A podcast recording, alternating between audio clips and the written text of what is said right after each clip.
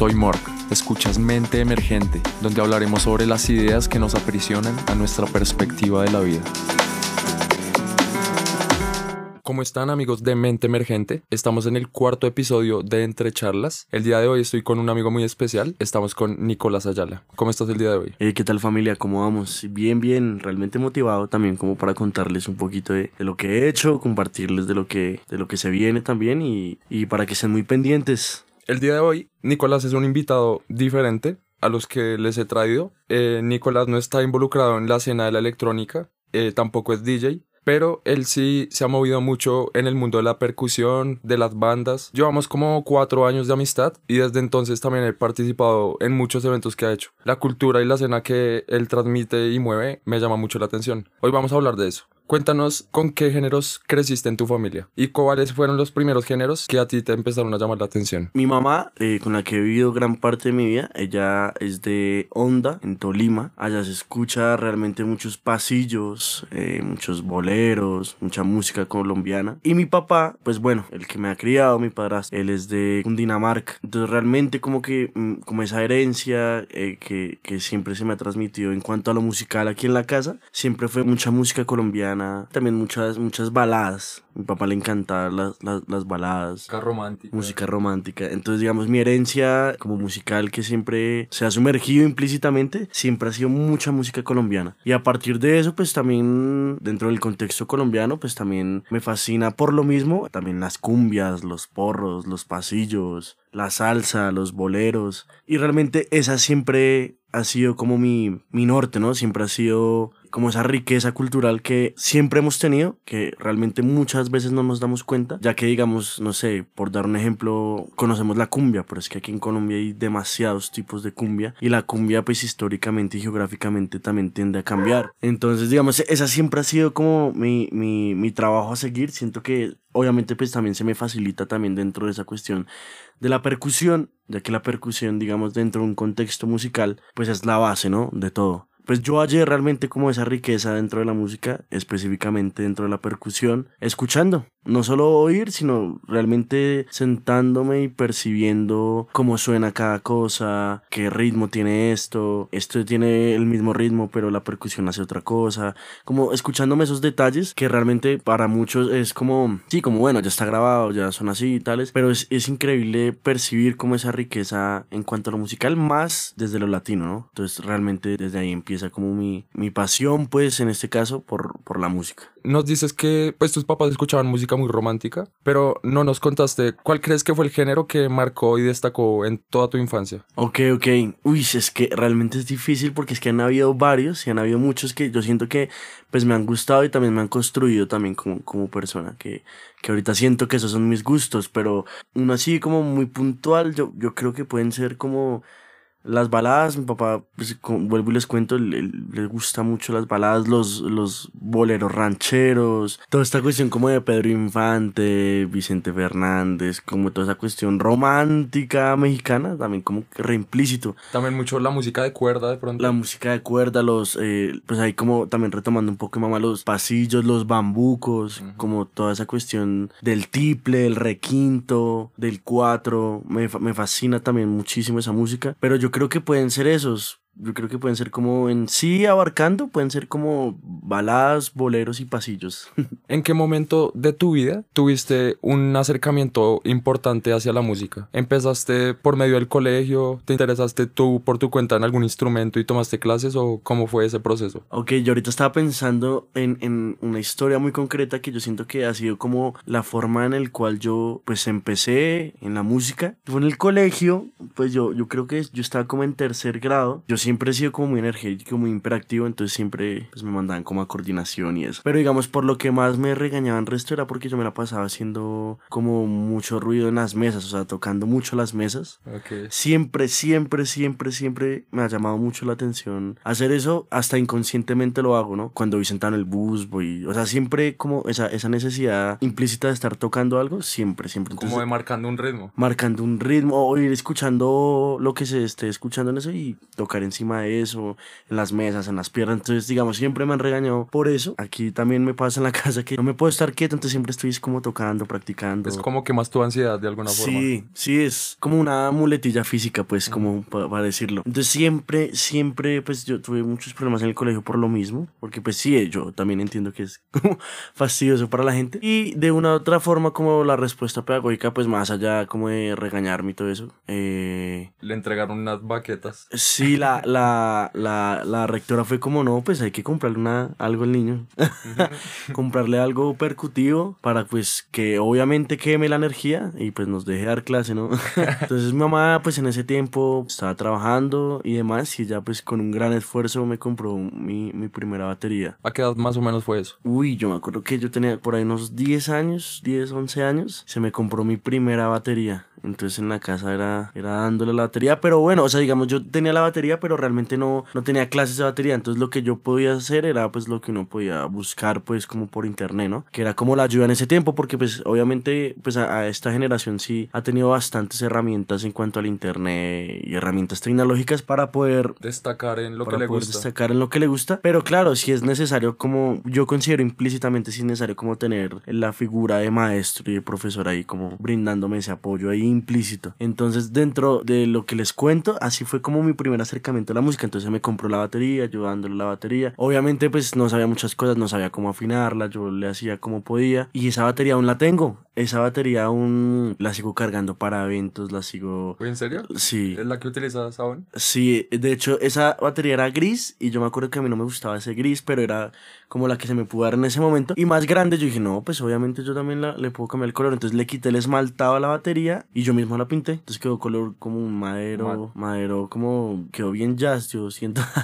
Pero me gusta mucho, me gusta mucho esa batería. Mis primeros platos también fueron de, de segunda, eso también todos los tengo. Esa batería, digamos, para buscar como colores específicos en, en temas muy propios que quiero grabar, claro, todavía lo utilizo. Pues ahí tengo también otra batería que después pudimos comprar ahí con, con el tiempo, un poquito mejor. Pero así fue como mi primer acercamiento como a la música fue, sí, realmente en el colegio, luego en otro colegio, pues, que, que era un colegio militar, yo logré meterme como a, la banda de guerra, que también como era como lo más musical, pues, que en, ese contexto que se, me, pues, me fascinaba porque todo era una cuestión percutiva, rítmica, me, me, fascinaba ese mundo, pero pues obviamente tenía mis discrepancias ahí con, con esa cuestión militar, conservadora, baila, medio fascista también en, en, en, un punto. Y ya, digamos, ese fue realmente como mi, mi primera acercamiento Luego pues pasé a un colegio mentalmente mucho más amplio, más abierto en cuanto al pensamiento. Y claro, ahí sí se dan clases, digamos, de música y era enfocado, por ejemplo, a la cumbia, que me fascinaba en ese momento, me gustaba muchísimo la cumbia. ¿En qué curso estabas ahí cuando pasó eso? Uy, yo ya estaba, claro, yo estaba como en sexto y ya desde sexto mis papás también me hicieron el esfuerzo y me compraron un llamador, pero es un instrumento netamente y propiamente cumbiero colombiano. Y desde ahí eh, se, me, se, me, se me la mecha, se me prendió el bombillo en cuanto a la cumbia colombiana, esa herencia musical. Entonces en sexto, pues dándole duro no solo a la batería, que también me gustaba, sino también a los cueros, a los cueros propios colombianos, a lo que es el alegre, el llamador, acompañado del maracón y netamente percutivo, que es como lo que más me ha llamado la atención. Y en ese contexto, claro, los profes le enseñan a uno bastante cumbia, a mí me fascinaba, me llenaba mucho. Eso eran los martes, yo pensaba toda la semana que fueran martes para llegar ese día y seguir, seguir tocando cumbia y pues que le botaron a uno tips eh, de cumbia, de variaciones rítmicas y desde ahí siempre me, me, ha gustado. Ahora, dos años más adelante, como en octavo, me empezó la vaina, bueno, realmente se me amplió más como la vaina de, de la percusión y empezaron mis primeras clases de timbal. Se hizo un esfuerzo, ahí yo, yo me acuerdo que yo tuve que trabajar todo un diciembre en Lichigos, así, o, o vendiendo anchetas y demás. Ese sí me lo compré yo, entonces con la primera primera plata que yo ahorré, yo me compré mi, mi, primer timbal, que ese también lo tengo por ahí. Es un excelente timbal, es nacional, pero suena uff, increíble. Tiene también unos parches excelentes, ya están viejitos, pero igual suenan, suenan muy bueno. Y mis primeras clases de timbal fue con un maestro Álvaro Ríos, gran maestro, también percusionista, y era de solo timbal. Me fascinaba también el timbal porque también es un instrumento muy amplio, entonces con el timbal también se pueden tocar muchas vainas.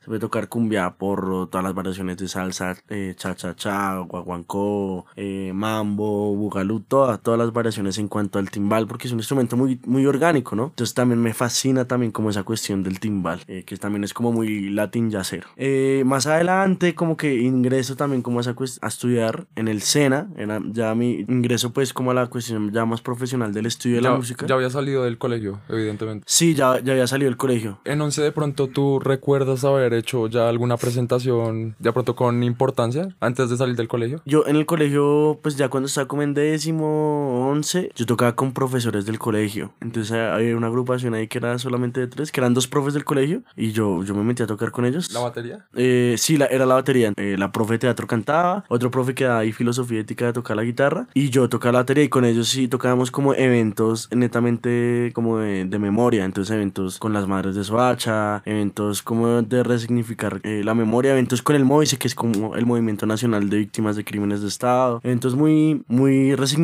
la memoria de los desaparecidos, de los muertos, de gente que aún no aparece por estar en esa cuestión de paros, en esa cuestión de intentando reivindicar como la vida digna en, en, ese tipo de eventos como que se movía esa música y pues se sigue moviendo aún. Más adelante les cuento en, en proyectos de los que se viene. Cuando yo estaba en ese movimiento eran presentaciones así, con, así como en ese tipo de eventos en el colegio. Pero más que todo sí, era como en presentaciones del colegio y como muy, muy, muy institucionales pues. Es importante en los colegios que se den estas escenas así que reivindican temas y que los ponen sobre la mesa para que uno desde pelado se dé cuenta que no está viviendo en una sociedad tranquila, que hay cosas por mejorar y que hay mucha gente en lucha que ni siquiera está, siendo escuchada, ¿no? Es importante que a uno lo permeen y que lo sensibilicen desde el colegio. Y no hay otra mejor forma que el arte, obviamente. Ya que nos hablaste sobre tu recorrido en el colegio y ya nos vas a hablar sobre los primeros estudios que hiciste de una forma ya semiprofesional en el SENA, ¿en qué momento de tu vida te organizaste con alguna gente, con algún tipo de colectivo para empezar a hacer grupos independientes o toques en algún bar, en algún evento? Bueno, pues yo cuando realmente ingreso, pues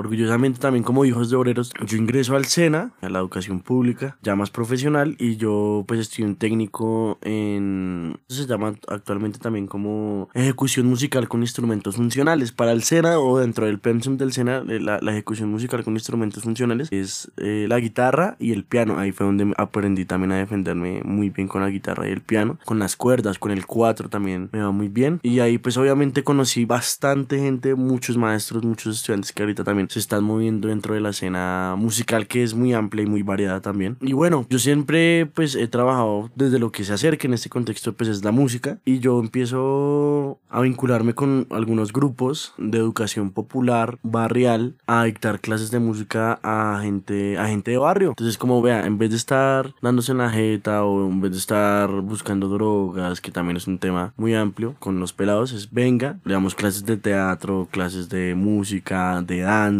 intentando como, como esa cuestión del aprovechamiento del tiempo libre, ¿sí? Entonces intentando como... Ocupar a los pelados. Ocupar a los pelados. Entonces abriéndole las posibilidades, decir, oiga, bueno, sí, juegue también, parche, no sé qué, pero vea, vea esta variedad de mundo que hay, que nosotros le queremos enseñar y queremos que se enamore porque usted tiene talento, tiene energía, tiene la convicción para hacerlo. Y obviamente pues tenía una vida privilegiada, también ha tocado duro, también de una u otra forma, pero bueno, aquí seguimos. Pero hay gente que sí realmente lo toca muchísimo más duro. Entonces digo, no, pues hay que también, dentro de esa convicción, o sea, no solo es como, no, es que el gobierno no hace nada, o sea, también hay que tener como la convicción y los pantalones y decir, no es que es... Tener perrenque. Tener perrenque y echar para adelante y no solo uno, sino jalar a todos, ¿sí? Porque pues realmente somos nosotros y la mayoría somos hijos de obreros, hijos de trabajadores que nos ha tocado realmente duro y lo que queremos es también un poquito de dignidad también a nosotros como trabajadores, como estudiantes, como ejerzas tu profesión tal, es un poquito también de más dignidad. Entonces decir, oiga, pelado de barrio, tales, venga, que se pille todas las posibilidades que se están abriendo, tales, no sé qué yo sé que muchas veces no hay plata ni para comer, ni para estudiar, tales. Y muchas soluciones de los chinos es pues irse a prestar servicio, ¿no? Es decir, no, pues venga, tales. También es una cuestión muy crítica que también hay que plantear, pero también es decir, venga, vea, el SENA es gratis, apúntele una beca, haga todas las vueltas para que su educación eh, universitaria salga barato, tales. Venga, le ayudamos, no, no sé qué. Pero siempre ha sido como esa cuestión del mejoramiento, buscar, buscar eh, por medio de colectivos barriales y populares, también comunitarios, ese crecimiento barrial para, para nosotros, que somos realmente los que movemos este, este país, este platanal que llamamos Colombia. Cuéntanos bien que entraste a estudiar al SENA y si la organización que hacía estas jornadas educativas para los pelados del barrio era un trabajo social por parte del SENA o fue una labor que hicieron gente del SENA contigo? ¿Esa agrupación de dónde salió? Eh, no, no, no, mientras que yo estaba estudiando en el SENA, pues era lo de toda esta cuestión de educación popular, barrial y comunitaria, eso era parte del SENA. Aparte, aparte, eso no, no tenía nada que ver con el SENA. Pero sí, siempre, digamos, se ha movido y a nivel Bogotá, se ha movido toda esta cuestión de, de procesos comunitarios, barriales, populares. Pero sí, sí, eso siempre ha sido como muy, muy aparte del SENA y tales. Y toda esta cuestión de, de digamos, en el, colectivo que yo trabajaba se llamaba eh, Colectivo Semillas de Memoria y Dignidad. Se llamaba así. Y siempre ha sido como vincularse con demasiados procesos. Eh, yo me acuerdo que ahí nosotros trabajamos en, en, Nuevo, en el barrio Nuevo Chile, en Bosa. Y ese barrio tiene una historia muy bonita porque era un barrio, o sea, era un, era un terreno de invasión. Era un terreno de invasión. Entonces, digamos, tenían que hacer casas así en latas, tenían que hacer casas así como, no, no digo prefabricadas porque prefabricadas para esa época no, no se percibía. Entonces, esa, esa historia es muy, muy interesante, la historia del Barrio Nuevo Chile. Nosotros trabajamos allá con los, con los procesos que, que, que habían allá, que se movían también hartos y articulábamos con más procesos aquí en, en Suba, en Usme, en Ciudad Bolívar, en Suacha. Sí, entonces, como siempre, buscando esa articulación de los procesos para generar festivales, para buscar convocatorias, para moverse el resto dentro del presupuesto distrital y traerlo realmente a los barrios y, y, seguir construyendo con la gente. Y es que uno como artista, si no ve estas herramientas que tiene, lo que ya dije ahorita, sensibilizar a la gente, abrirle los ojos, no solo para que entendamos nuestro panorama, sino que para que también lo utilicemos a nuestro favor y podamos desarrollarnos en él, ¿no? Hablando con respecto a estos grupos, cuéntanos en cuál grupo eh, te organizaste tú, qué géneros tocaban más o menos. ¿Y hace cuánto tiempo tuviste tu primera agrupación? Ok, pues digamos en el SENA, también recordando, pues el estudio allá también era muy variado. Yo realmente allá conocí gente muy, muy áspera en todos los géneros, en todos los colores, en los instrumentos. Y ahí empieza realmente también a, a expandirse mi amor por la música. Porque pues uno se da cuenta también como en la academia, en el estudio, que, que no, o sea, es como un libro. Uno entre más lea, más se da cuenta que uno le falta demasiado más por conocer, por leer, demasiado más por estudiar. Y en ese contexto se formó un grupo. A mí siempre me ha llamado mucho la atención ritmos como el reggae y el ska, también por su contexto histórico, ya que digamos el reggae y el ska nacen por cuestiones de migrantes también, por cuestiones también de hijos de obreros, por cuestiones también que son muy parecidas al, a los contextos de nosotros. Me ha llamado mucho la atención musicalmente ese tipo de ritmos, como el ska, el reggae, el rocksteady. Y mi primera banda, yo me acuerdo, fue una que se llamaba La Terrasca, que era una agrupación de ska. Esa nos fue muy bien. Éramos, uf, yo me acuerdo que éramos como 9, 10 personas personas, teníamos tecladista, dos guitarros, bajista, vocalista, vientos, bueno, éramos amplios, por eso nos movimos tocando por varios eventos y varios lugares aquí en la ciudad. ¿Se organizaron desde el SENA o de dónde salieron ese grupo de amigos? Eso, pues bueno, la mayoría de ahí creo que sí eran del SENA, otros pues eran como amigos de amigos y así. Esa agrupación la terraza que nos movimos hartísimo por Bogotá era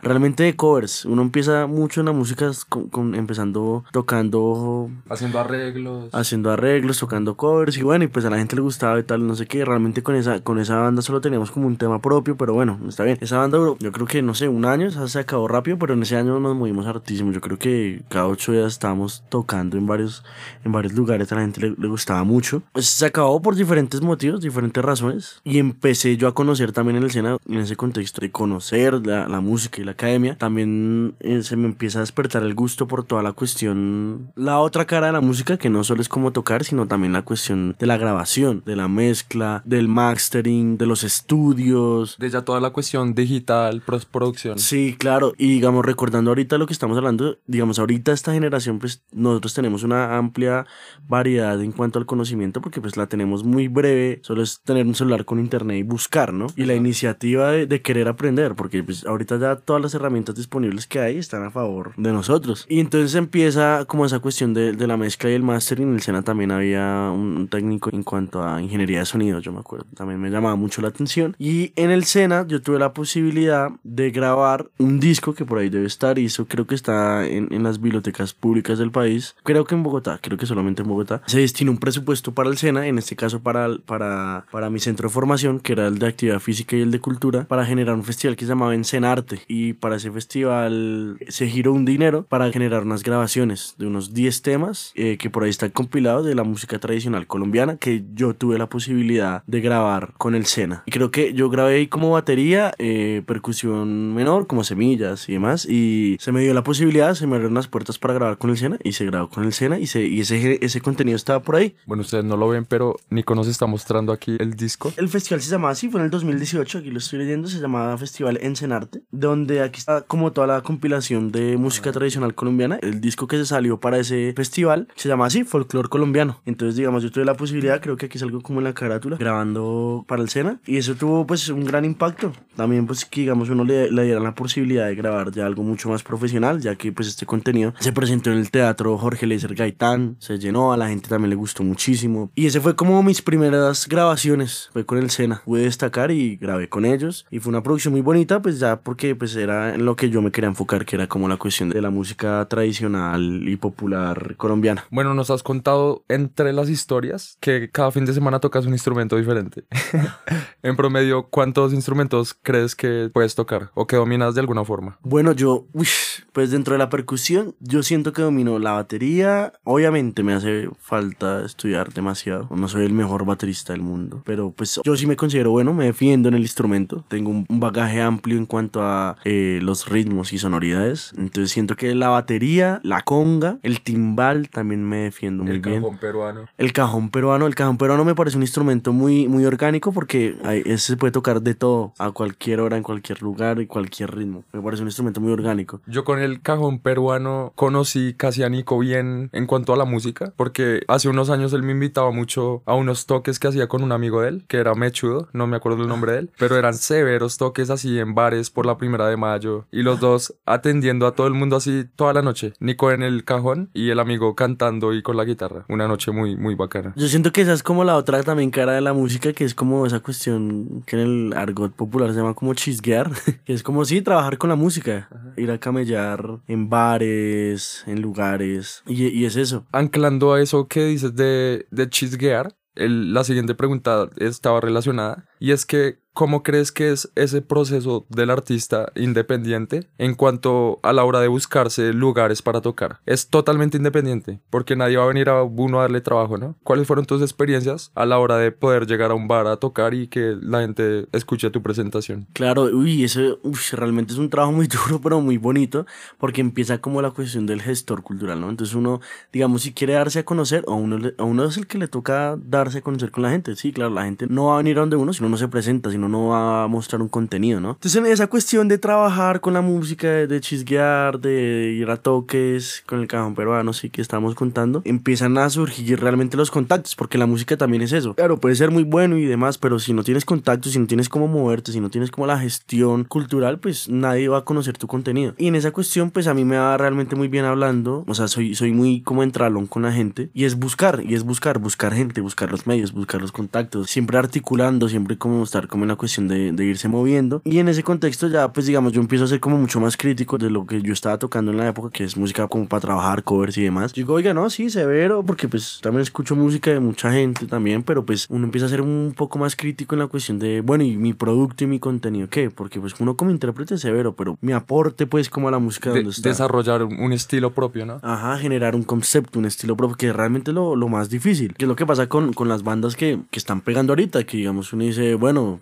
Nirvana porque fue Nirvana, sí. O sea, ellos tenían su contenido, su concepto, su color claro en cuanto a lo musical. Y bueno, por decir una banda tales, pero cada banda, digamos, de las que se ha pegado y ha logrado muy duro, ha sido por tener un concepto, una sonoridad, un color, una textura muy propia y muy característica, pues. Digamos, en ese contexto yo empiezo a ser como muy crítico en la cuestión de, bueno, severo, sí, ya yo, yo he tocado pues con orquestas y demás, en diferentes lugares y tales. Y era esa cuestión de, de retomando un poco de la palabra popular ahí, de chisguear, camellar con la música eh, y tocar el arreglo del arreglo del arreglo del mismo tema. Entonces digo, bueno, no, sí, pero, o sea, hay un punto donde ya uno se va cansando y digo, no, pues ya mi contenido, ¿qué? Mi propuesta, mi sumatoria, ¿dónde está, no? Y empiezo yo, pues, a buscarme como los contactos y a generar amistades, amigos, tales, en el Sena, obviamente en otros lugares, y empieza como mi pasión por generar contenido propio. Y empieza como la cuestión de sentarse, escribir, pensarse de tonalidades, texturas, qué quiero dar yo a conocer, ¿no? Y hablando de eso un poquito, mi primer tema, que pues que realmente se le dio bombo y tales, fue Frío, que lo pueden buscar en las diferentes plataformas de streaming. ¿Lo sacaste tú solo? ¿Fue con otro? Ese fue una colaboración, ese fue una colaboración, pero sí, o sea, los dos, los dos le cambiamos el tema, que fue con eh, Andrés Ospina, también lo pueden buscar, lo pueden seguir. Y ese tema nos fue, nos fue bien, a la gente le gusta demasiado, también ese nos pensamos muy puntualmente el videoclip. Ese tema es como, uy, yo no sé... Tiene como un pop algo, güey. Sí, es como un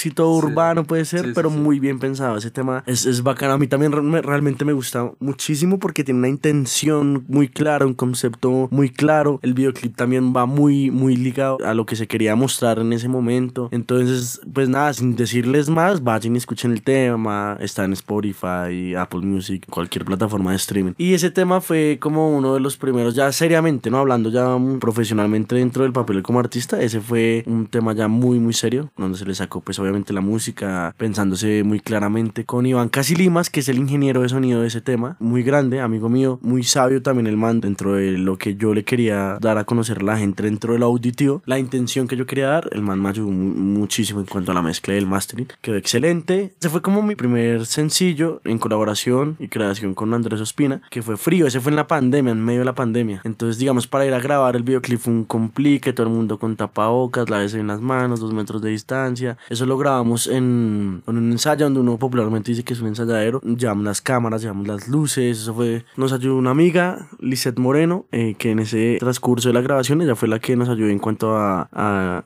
toda la cuestión actoral. Ella nos ayudó. Eh, yo me acuerdo que esa vez tocó sacar un permiso, irla a recoger hasta Usme, porque ella vive por allá en Usme. Eso fue un, un trabajo largo, largo y extenso, pero muy satisfactorio. Nos fue bien, a la gente le gusta. También la invitación es como para, para que vayan y, y lo orejen.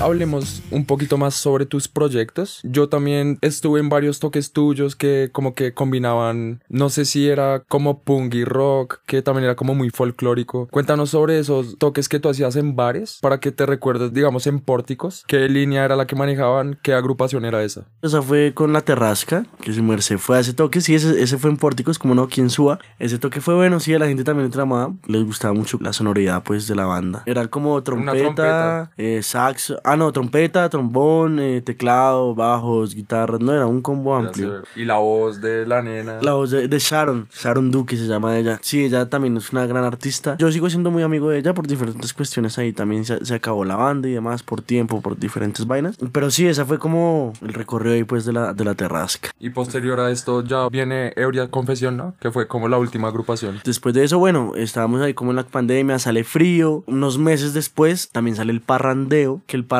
también es donde, digamos, yo empiezo a ser como mucho más crítico y, y empiezo también a contarles también un poquito como toda esa cuestión del, de la gestión cultural. Porque sí o sí, sí o sí, digamos, para cualquier proyecto que tú quieras tener, nada, todo es plata, todo te lo van a cobrar, porque también es tiempo. Entonces, digamos, digo, bueno, listo. Yo creo que me logré gestionar como 300 mil pesos el bolsillo y con 300 mil pesos sacamos el parrandeo. Yo hablé con la Casa Cultural de Suba, hablé para que me prestaran los equipos, eso fue en, en coproducción con mi hermano, con Camilo Ayala, que él me prestó las cámaras, me prestó las luces. Eh, eso fue también una colaboración, también de los dos con Andrés Ospina. Traer gente, nos tocó, me tocó empezar a hablar con un montón de gente porque necesitaba extras. Y todo eso es tiempo, todo es desgaste, todo, todo pero a, mí realmente me, me, llama mucho como la atención estar todo el día ahí pegado en el celular buscando contactos, generando alternativas, generando soluciones, gestiones. Y para, para el parrandeo, que también los invito para que vayan y lo escuchen, están toda, también todas las plataformas de streaming. Eh, ese es un tema muchísimo más latino, ese tiene conga, ese tiene timbales, ese tiene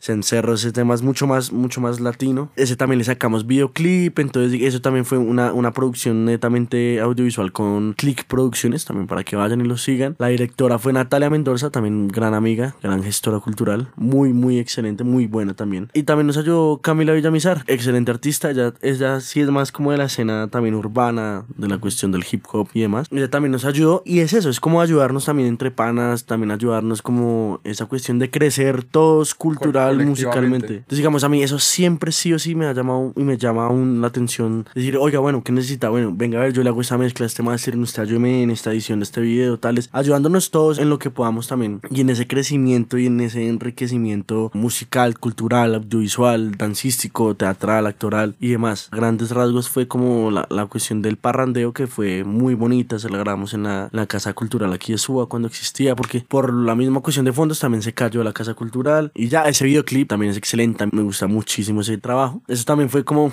también en pandemia, también fue difícil por cuestiones de permisos y demás, pero bueno, la logramos, la logramos. Ahí está el contenido, el producto hecho de ustedes y para ustedes.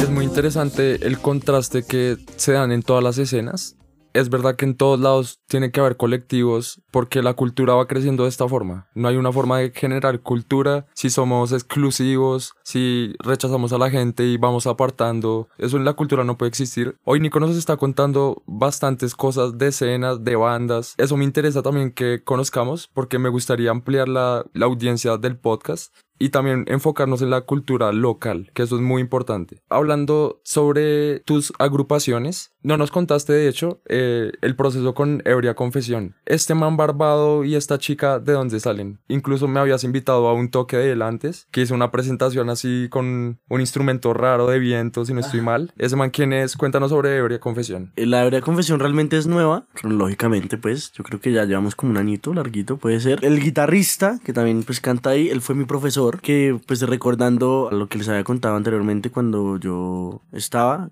que yo tocaba afuera del colegio, él era el profesor que me daba mi filosofía y ética. Realmente es licenciado en ciencias sociales y ahorita es licenciado en artes y él pues también tiene como muy presente esa cuestión de que la música no es música porque sea música, sino que la música tiene que tener un propósito, ¿sí? La música también es un contenido político claro. Y entonces desde ahí nos conocemos, ahorita somos pues re amigos, ya pues no está como esa cuestión de profesor estudiante, entonces ahorita somos pues repanas y en toda esa cuestión de lo que no les he contado, nos movíamos también con diferentes agrupaciones que tocábamos ahí en la sede de la Macarena en, en la facultad de licenciatura de la Universidad Distrital. Había una agrupación que se llamaba Los Hijos de Doña Tere, que Doña Tere era una señora que vendía chicha y guarapo en la Perseverancia, nosotros pues también éramos un poco dionisiacos ahí cuando tocábamos y era solo música tradicional colombiana, eran bambucos, eran pasillos, eran boleros, y nos movíamos hartísimo también dentro de esa cuestión de los eventos, de reivindicar también la memoria, ¿no? De la memoria histórica, de lo que ha pasado en Colombia en cuanto a desapariciones, falsos positivos. Entonces se acaba como toda esa cuestión de los hijos de Doña Tere, nosotros seguimos tocando también por nuestro lado, y ahí conocimos eh, a la otra chica que es Pamela, Pamela Segura, estudiante de música de la Facultad de Artes de la Universidad Pedagógica, excelente cantautora también. Y ahí nace la Hebra Confesión, nos conocimos los tres, yo empecé con el cajón, Fabián, él seguía por la cuestión de la guitarra y Pamela nos ayudaba con, también con la voz y el cuatro. Y ahí nace la Ebria Confesión, ahí nace la Ebria Confesión. Después, eh, más adelante, como dos meses más adelante yo creería, conocimos al bajista en la sede de licenciatura de la, de la Universidad Distrital y ahí estamos el combo de los cuatro de la Ebria Confesión. Como no, con ellos nos ganamos una convocatoria, nos pueden seguir también en redes como la Ebria Confesión. Hay un trabajo muy puntual, muy excelente audiovisualmente, por favor, vayan y lo vean, es muy bonito. La cuestión de esa convocatoria que nos ganamos se, llama, se llamaba en ese momento, lo podemos buscar así, Latingua Sessions, que Latingua Sessions nace como toda esa cuestión de lo que está pasando actualmente y, aprovecho también ese espacio para denunciarlo, de lo que está pasando también con el humedal Juan Amarillo, que pues nuestra alcaldesa realmente ya se lo tiró. Un humedal siendo un sujeto de derechos tan necesario para el contexto geográfico en Bogotá. Nuestra alcaldesa pues del Partido Verde decidió volverle un parque, entonces al humedal pues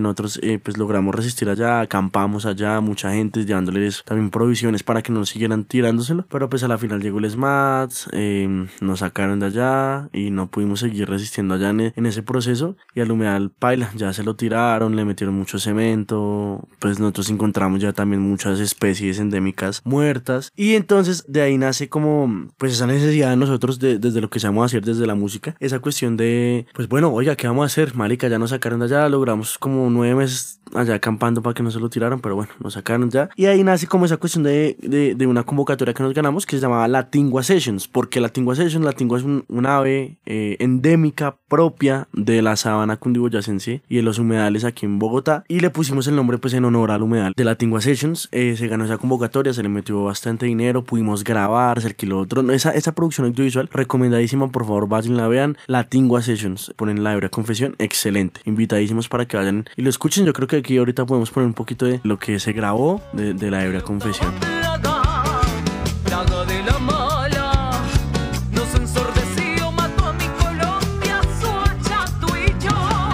Y eso es la aire, eso es la aire, también eh, mostrando desde las músicas andinas, mostrando que también en realidad qué, qué, es lo que está pasando y qué es lo que ha pasado y seguirá pasando si no nos ponemos pilas. Entonces desde la música tradicional del sur, desde los guainos, desde el bambuco, desde el pasillo, es mostrar también como la realidad del contexto político colombiano, también reivindicando eso que la música también es político, ¿no? Son muy importantes todas las problemáticas que tenemos en nuestro país y que mucha gente ni siquiera se da cuenta o puede que se den cuenta pero creen que no es con ellos, ¿no? Estamos en una sociedad, todos contribuimos a ella. Yo los invito a que hagan parte de alguna cena cultural, de lo que sea, de lo que les guste, sea musical, sea teatral, deportiva, cualquier vaina, en la que a ustedes los haga impregnarse de gente, de mundo, para que conozcan nuestra sociedad y nuestra realidad, que cada persona llegue al arte de la forma en la que le guste, pero el arte es un medio y un lenguaje muy especial, que los humanos lo tenemos que compartir.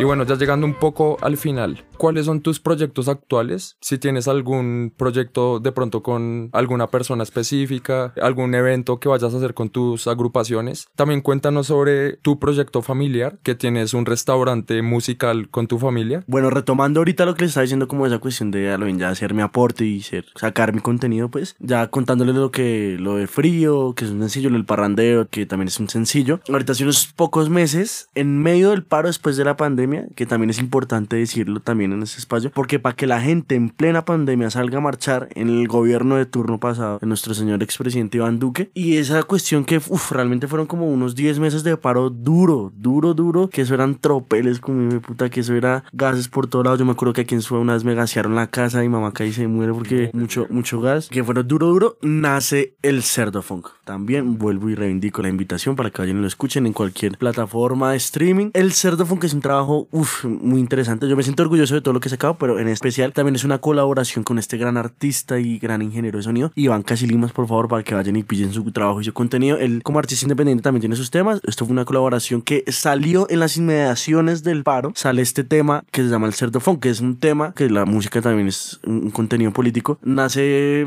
eh, evidenciando una vez más como el papel de nuestra Policía Nacional Colombiana y mostrando mediante la música la brutalidad policíaca, ¿no? En este contenido, yo creo que por ahí en, un mesecito ya sale el videoclip, ya está, para que estén por favor muy pendientes. El videoclip va a ser una cosa fundamental y muy áspera, lo bien. Está muy bien pensado. También de lo que hablamos ahorita de la cuestión del concepto, de la intencionalidad de la música dentro de lo audiovisual y dentro de lo musical, dentro del color que le quisimos dar, dentro de la textura. Este trabajo sale así. El cerdo funk es un funk sabrosón, es un funk que también, eh, como pues rescatando también como toda esa herencia latina, también tiene congas, también tiene cencerro, también tiene unos brillos bien latinos sabrosones que les va a gustar. Que la intención desde lo latino, desde estos ritmos bien movidos tales, sale como con la intención de desde lo musical a, mostrar como lo que ha pasado en el paro y, seguirá pasando y ha pasado anteriormente, que es la cuestión de la brutalidad policial y nos sigue afectando a nosotros como jóvenes que buscamos a lo bien como el mejoramiento de este platanal, porque al final pues somos nosotros los encargados de cambiar este mierda y lo queremos cambiar, queremos proponer, tenemos las intenciones y la respuesta del Estado siempre ha sido la misma, pues mandar a los tomos a que nos den duro. Ahora, sale esta cuestión, por favor vayan y pillen las piezas gráficas que se realizaron para la campaña expectativa de este tema, hecha por los Rayones del Barbas, unas piezas gráficas excelentes del tema, también evidenciando y denunciando por medio de las piezas gráficas y el, del dibujo, ya realmente no sé tanto de eso. La ilustración. De la ilustración, exacto, para que vayan y lo pillen. excelentes piezas gráficas, también vayan y dense cuenta cuenta de la portada, por favor, hecha por esta parcera muy áspera, Ana María Alemán, pensada también en toda la cuestión que ha pasado y siempre en, en la cuestión de denunciar, ¿no? Es un trabajo muy completo, muy bien hecho, muy profesional hecho para ustedes. Para que vayan y lo escuchen, vean las piezas gráficas, la portada, las ilustraciones. Y lo que les digo, en un mes estaremos por acá también dándole duro para que vayan y pillen el videoclip tan sabroso que se viene.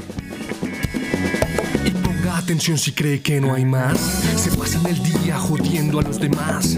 Y si no cree que es como lo pinto, vaya y le pregunta a la señora del team. Por último, para terminar, este proyecto que tienes con tu familia que se llama Pitu Pizza, cuéntanos sobre el desarrollo de este restaurante, cómo es la organización de la música, de los eventos, qué tipo de música hacen y la comida que preparan allí, ¿no? Bueno, Pitu Pizza es, un- es un- una idea que realmente se le, se le ocurrió a, a mi hermano, Camilo Ayala. También pues sentarse a pillar el concepto de lo que queríamos dar a conocer, que era el restaurante. Pitu Pizza maneja toda la dinámica audiovisual desde el cine. Todos sus platos de la pizzería y todo su concepto visual, todo está enfocado como la cuestión audiovisual del cine. Pitu Pizza tiene dos sedes, una en la Candelaria, también nos pueden seguir ahí por, por, Instagram, y, y otra al frente de la Javeriana, por la séptima. Pues a partir del concepto también se permite mucha cuestión de, de los espacios desde lo cultural, ¿no? Entonces allá también, digamos, eh, pues antes del Cerdo Funk salió Salió a tu manera, que también es otra colaboración con Andrés Ospina, ya con él tenemos tres. Y ahí se hizo el lanzamiento del videoclip oficial de A tu manera. Ese es como un, como un dancehall medio popero y con, con tintes ahí bien, bien urbanos, para que vayan y lo escuchen en cualquier plataforma de streaming. El videoclip está en YouTube. También eso fue una, una producción con Click Producciones, con Natalia Mendoza. En A tu manera nos ayudó muchísimo esta gran artista y actriz, modelo, eh, Ginette Gaviria, gran amiga, gran persona, gran artista,